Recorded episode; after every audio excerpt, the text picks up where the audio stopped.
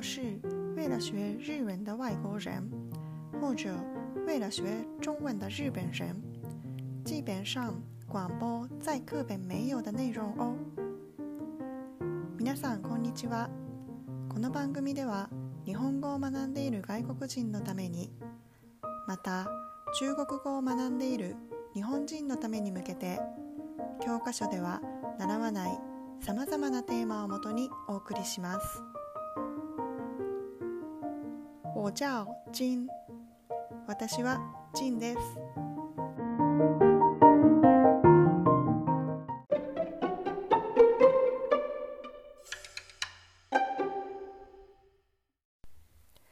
大家不好意思，我最近工作太忙碌了，连录音的时间都没有。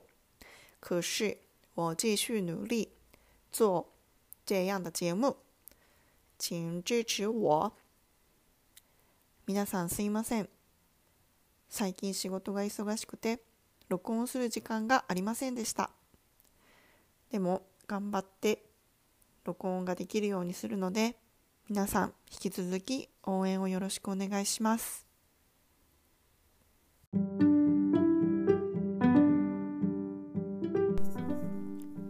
那我们开始喽。それでは始めましょう。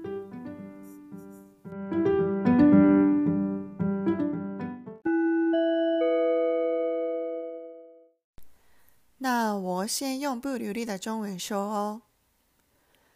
六月的第三个礼拜日是日本的父亲节，五月的第二个礼拜日是日本的母亲节。台湾也有父亲节跟母亲节。 大家都会送什么样的礼物呢？一般来说，母亲节的时候会送康乃馨之类的花。不过最近的话，送美容周边的商品或者甜点也成了热门的母亲节礼物哦。父亲节的时候没有特别的代表礼物，不过跟工作有关的商品，比如说。像领带之类的东西送给爸爸。我学生时代也是趁妈妈准备晚餐的时候，偷偷溜去花店买花。随着年龄的长增长，在金钱上有点余裕了，花束也就越送越大。我每次都把给妈妈的小卡片。放在花束里。我妈妈每次把小卡片收起来，直到现在都好好的保管着。母亲节当天，花店很多，花店有很多人。等候的时候，我都会观察其他的客人买什么样的花束呢？有一天，有个小男孩只买了一枝花，他的样子好可爱哦。今年因为疫情的关系，为了避免密集的空间，父亲节和母亲节不是一天，而是一整个月都是父亲节和母亲节，而且不少人通过。呃，网购买礼物送给爸爸妈妈。我想问问大家，这是只是日本，还是只有我这样吗？我记得母亲节，但是我常常不小心就忘了父亲节的存在。我再想一想，这是为什么呢？可能是因为在日本，从四月下旬到五月上旬。有黄金周的廉价，五月有廉价，因此外出的时候常常看到母亲节的商品放售区，而且心情上比较从容有愉悦。但是六月没有廉价，廉价结束后工作太忙碌了，心情上就比较没有从容感。常一个不小心就做过父亲节了。所以我想了个好办法，就是母亲节跟父亲节一起祝贺。怎么样？这个方法是不是不错呀？我是个懒惰的人。大家平常会对父亲、母亲表达感谢之情吗？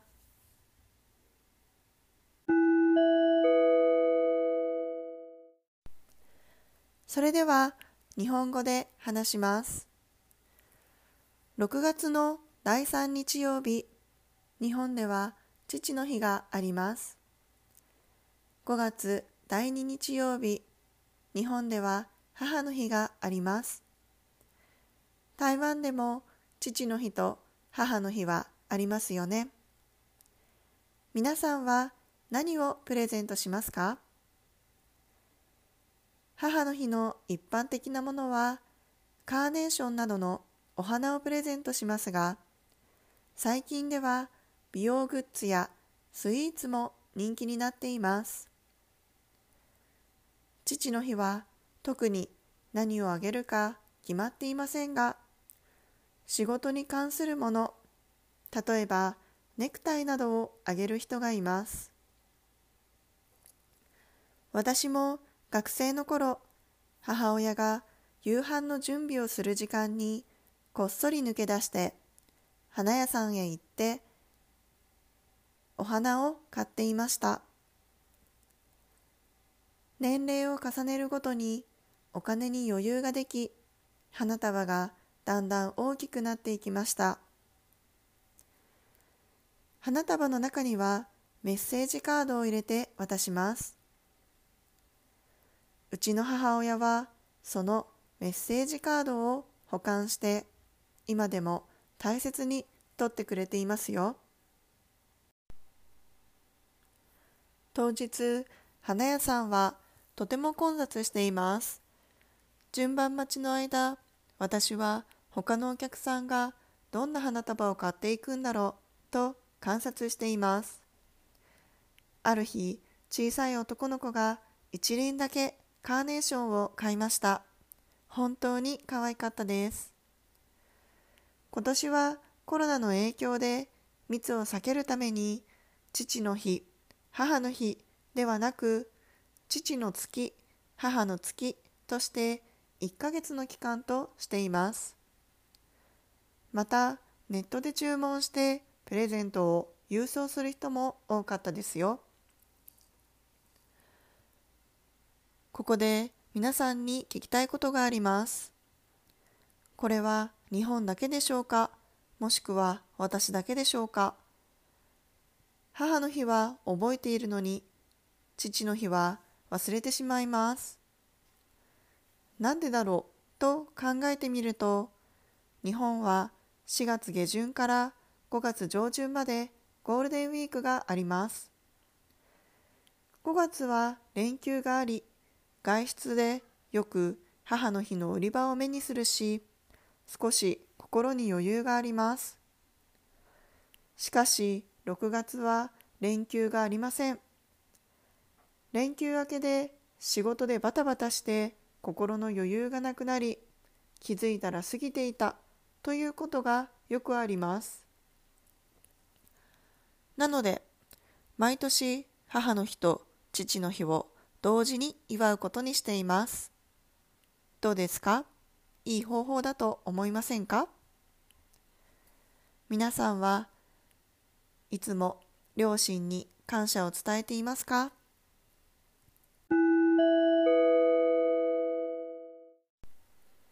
那最後我用两个语言交换说哦。それでは最後に日本語と中国語を交互に話します。六月的第三个礼拜天是日。本的父亲节。6月の第3日。曜日、日。本では父の日。があります。五月的第二个礼拜天是日。本的母亲节。5月第2日。曜日、日。本では母の日。があります。台湾也有父亲节跟母亲节。大家都会送什么样的礼物呢？台湾でも父の日と母の日はありますね。皆さんは何をプレゼントしますか？一般来说，母亲节的时候会送康乃馨之类的花。不过最近的话，送美容周边的商品或者甜点也成了热门的母亲节的礼物哦。 母の日の一般的なものはカーネーションなどのお花をプレゼントしますが、最近では美容グッズやスイーツも人気になっています。父亲节的时候没有特别代表礼物，不过跟工作有关的商品，比如说像领带之类的东西送给爸爸。父の日は特に何をあげるか決まっていませんが、仕事に関係するものを、例えばネクタイなどをあげてる人がいます。我学生时代也是正妈妈准备晚餐的时候，偷偷溜去花店买花。私も学生の頃、母親が夕飯の準備をする時間にこっそり抜け出して花屋さんへ行っていました。随着年龄的增长，在金钱上有点余裕的花束也就越送越大。年齢を重ねるごとにお金に余裕ができて花束がだんだん大きくなっていきました。我每次都把给妈妈的小卡片放在花束里。花束の中にはメッセージカードを入れて渡します。我妈妈每次把小卡片收起来，直到现在都好好的保管着。うちの母親はそのメッセージカードを保管して今でも大切に取ってくれていますよ。母亲节当天，花店有很多人。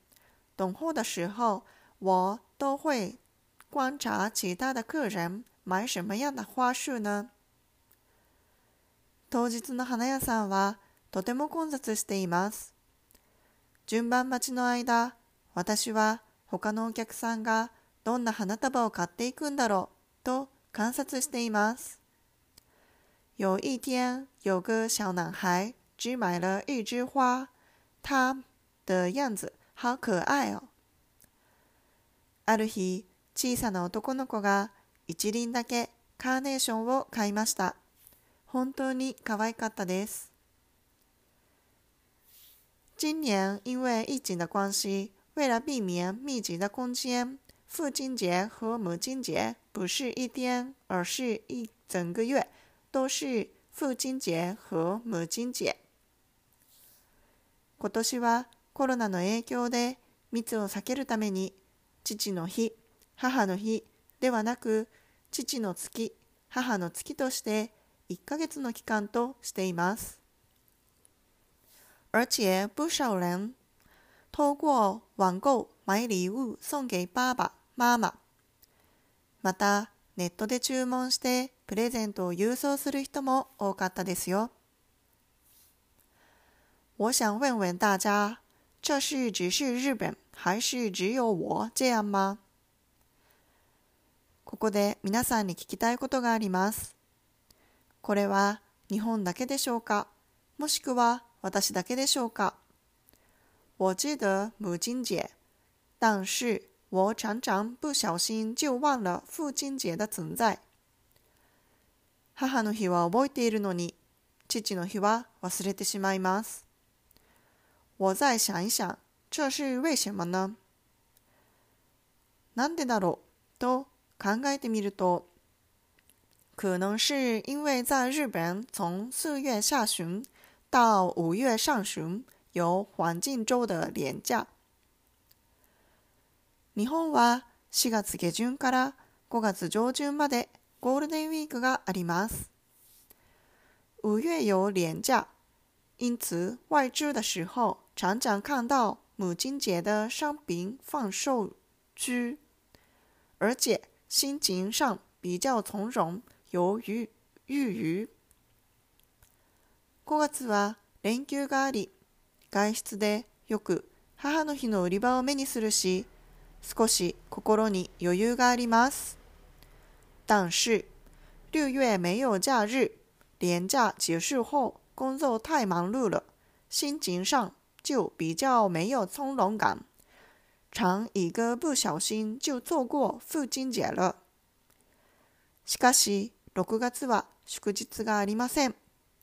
連休明けで仕事でバタバタして心の余裕がなくなり、気づいたら過ぎていたということがよくあります。所以我想了个好办法，就是母亲节跟父亲节一起祝贺。なので、毎年母の日と父の日を同時に祝うことにしています。怎么样？这个方法是不是不错呀？我是个懒惰的人。どうですか？いい方法だと思いませんか？大家平常会对父亲、母亲表达感謝之情吗？皆さんはいつも両親に感謝を伝えていますか？